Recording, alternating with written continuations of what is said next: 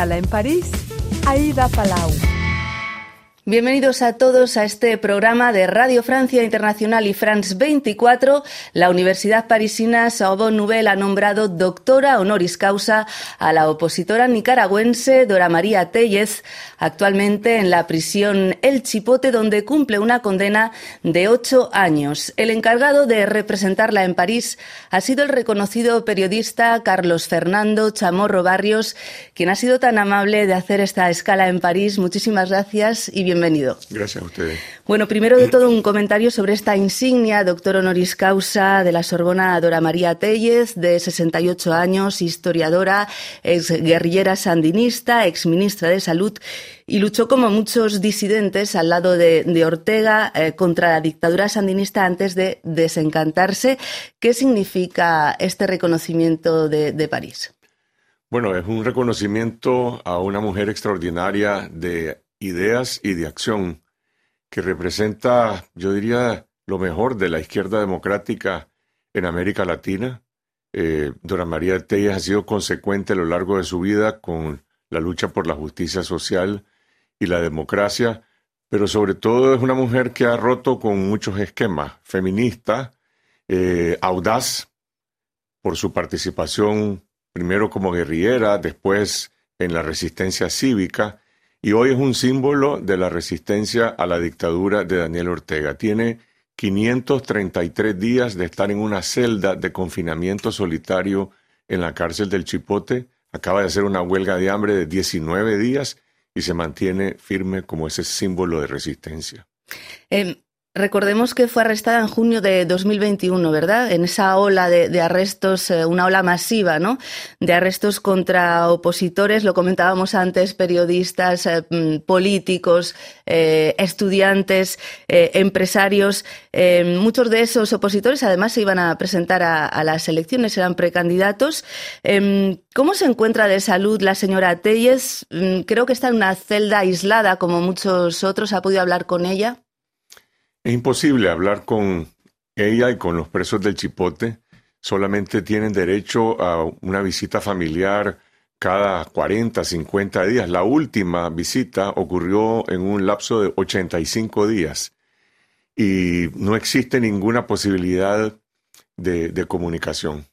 Es verdad que las los familiares se quejan ¿no? de que no pueden visitarlos. Está mm, Ortega vulnerando también el derecho de los presos o de las familias de los presos los, derechos de ambos.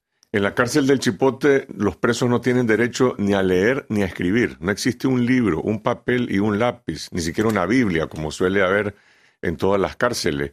Es una cárcel de tortura, de aislamiento, de, destrucción de los seres humanos y a pesar de eso hay que destacar la resistencia de Dora María, de otras tres compañeras que están en celdas de confinamiento solitario y de muchos otros. Después de las últimas leyes contra ONGs, por ejemplo, ¿hay algún, algún organismo que puede entrar a esa prisión para ver cómo están?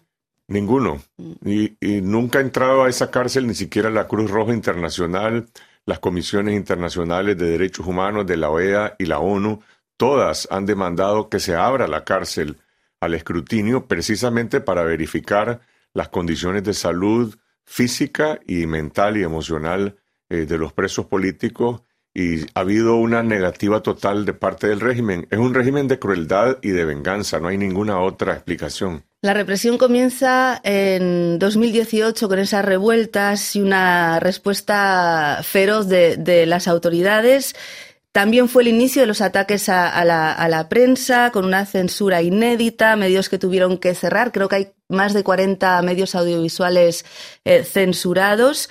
Em, usted que dirige el diario El Confidencial, es su fundador, ha tenido que exiliarse a, Costa Rica.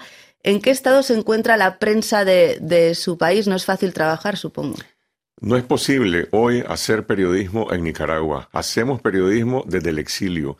Y yo diría que es la última libertad que se mantiene vigente porque estamos libres, no estamos silenciados.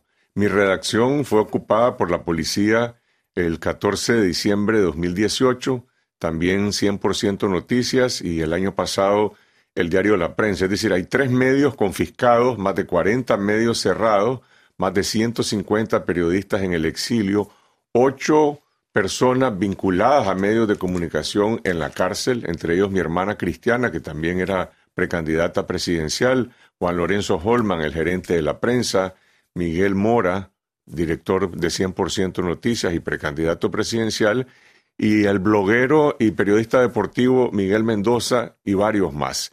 De manera que la prensa sobrevive desde el exilio y hay una criminalización también de la libertad de opinión. En Nicaragua hay personas que están en la cárcel porque brindaron una entrevista a un medio de comunicación o porque postearon una opinión en redes sociales. Usted forma parte de una saga familiar que ha dado varios presidentes a, Nicaragua. Es el hijo de Violeta Barrios, que presidió el país entre el 90 y el 96. Como decía, su hermana Cristiana, precandidata a la presidencia, está en arresto domiciliario, así como su hermano Joaquín, y tiene dos primos en la cárcel. ¿Ortega ha conseguido aniquilar a la oposición en Nicaragua?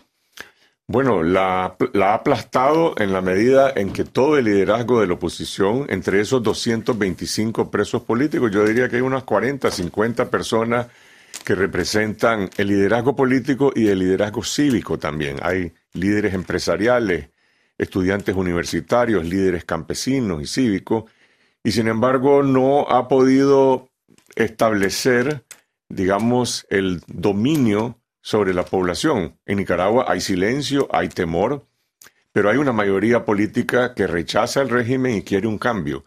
Se vive bajo un estado policial, no hay libertad de reunión ni libertad de movilización, eh, de manera que prácticamente eh, hay una anulación de la posibilidad de hacer política y también de la posibilidad de desarrollar el espacio cívico de la sociedad civil que ha sido anulada. Incluso la iglesia ha sido atacada. Yo no sé si hay otros ejemplos en otros países, pero hay sacerdotes en la cárcel, obispos, hay gente que se ha tenido que, exiliar de, la iglesia. ¿Por qué el régimen Ortega Murillo ataca a la, a la iglesia nicaragüense?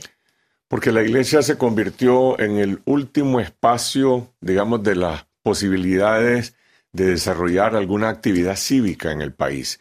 Y me refiero a la iglesia que se solidariza con las víctimas de la, de la represión y de las violaciones a los derechos humanos. En Nicaragua hubo primero una matanza, hay 325 asesinatos en la impunidad.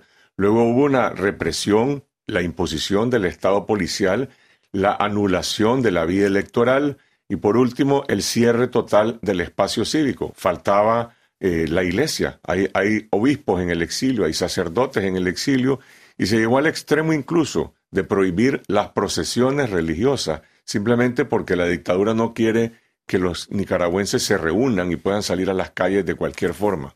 Em, a pesar de toda esta oposición contra este régimen, el régimen se mantiene. ¿Cuál es la, la explicación? ¿Por qué este régimen se mantiene en el poder? El control de la represión de la policía, de los paramilitares, la cooptación del ejército, ese es el principal pilar. Eh, hay un malestar creciente dentro de los funcionarios públicos, dentro de los servidores públicos, eh, civiles y militares, pero, pero hay otra realidad. Los nicaragüenses están saliendo del país masivamente. Hay un éxodo hacia Estados Unidos y hacia Costa Rica. A su vez envían remesas familiares que alimentan irónicamente la economía nicaragüense. De manera que sí, el régimen se ha sostenido durante estos cuatro años. Uno puede concluir de que un sistema así no es sostenible a largo plazo, pero sí puede prolongar esto que yo siempre he considerado que es una enfermedad terminal, una enfermedad política terminal de un régimen autoritario. Hay disidencias recientes porque muchos regímenes de este tipo se caen desde dentro, no desde fuera. Hay malestar, hay disidencia interna, hay funcionarios del régimen que han sido encarcelados, otros simplemente renuncian y se van, algunos también eh, han desertado públicamente, pero yo no creo que el régimen se derrumbe solo. Se va a caer como resultado de un incremento de la presión externa y de la presión interna. Se necesita, por tanto, la liberación de los presos políticos. Ese es el primer paso. Liberar a los presos políticos es la premisa para la liberación de Nicaragua. El régimen solo no se derrumba y sí se puede prolongar. Habla de la presión externa. ¿Ha habido sanciones desde países como Estados Unidos o el bloque europeo? ¿Son suficientes? Las sanciones han estado enfocadas en individuos, en más de 50 altos funcionarios del régimen, civiles y militares, y en algunas instituciones específicas como la policía, la fiscalía, no, hay un embargo económico, no son sanciones que hayan afectado eh, a la población nicaragüense. Yo creo que se requiere de un aislamiento total del régimen y hace falta que muchos otros países de América Latina se sumen, países que mantienen una relación de cierta ambigüedad y complacencia con la dictadura de Ortega. Puedo mencionar a México, a Honduras, a, de alguna forma Argentina, Bolivia.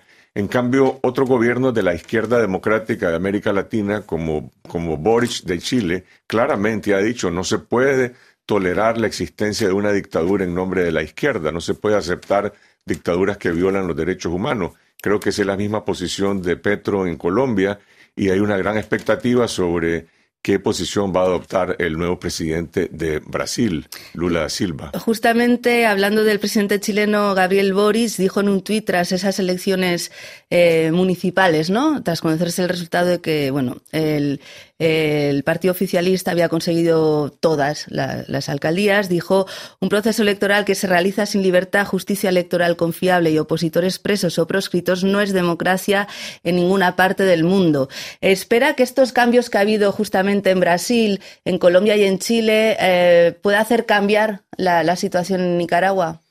Deberían, deberían representar un incremento de la posición de los gobiernos de América Latina. La solución a la crisis de Nicaragua está en Managua, no está en Bruselas, no está en Washington, no está en otros países. Pero, insisto, para eso se necesita eh, restablecer las libertades democráticas en Nicaragua y eso comienza por la liberación de los presos políticos. Eh, ¿Qué piensa del silencio de algunos intelectuales latinoamericanos de izquierda ¿no? sobre lo que ocurre en Nicaragua? Muchos siempre están súper alerta cuando hay violación de derechos humanos en muchos países, pero cuando se trata de gobiernos de izquierda, pues tal vez la crítica ¿no? o la condena pues se les hace más eh, difícil ¿no? de hacer. Yo diría que eso ha cambiado mucho y que la mayoría de los intelectuales latinoamericanos y los movimientos políticos están claros de que en Nicaragua lo que hay es una tiranía, una, un régimen represivo eh, igual que, la, que lo que fue la dictadura de Somoza antes de 1979. Quedan algunos grupos que están alineados también a la ortodoxia, a la dictadura de Venezuela, a la dictadura de Cuba, pero en su mayoría la izquierda democrática yo diría que está sumándose a reconocer que no se puede tener un doble estándar con una dictadura como la de Nicaragua.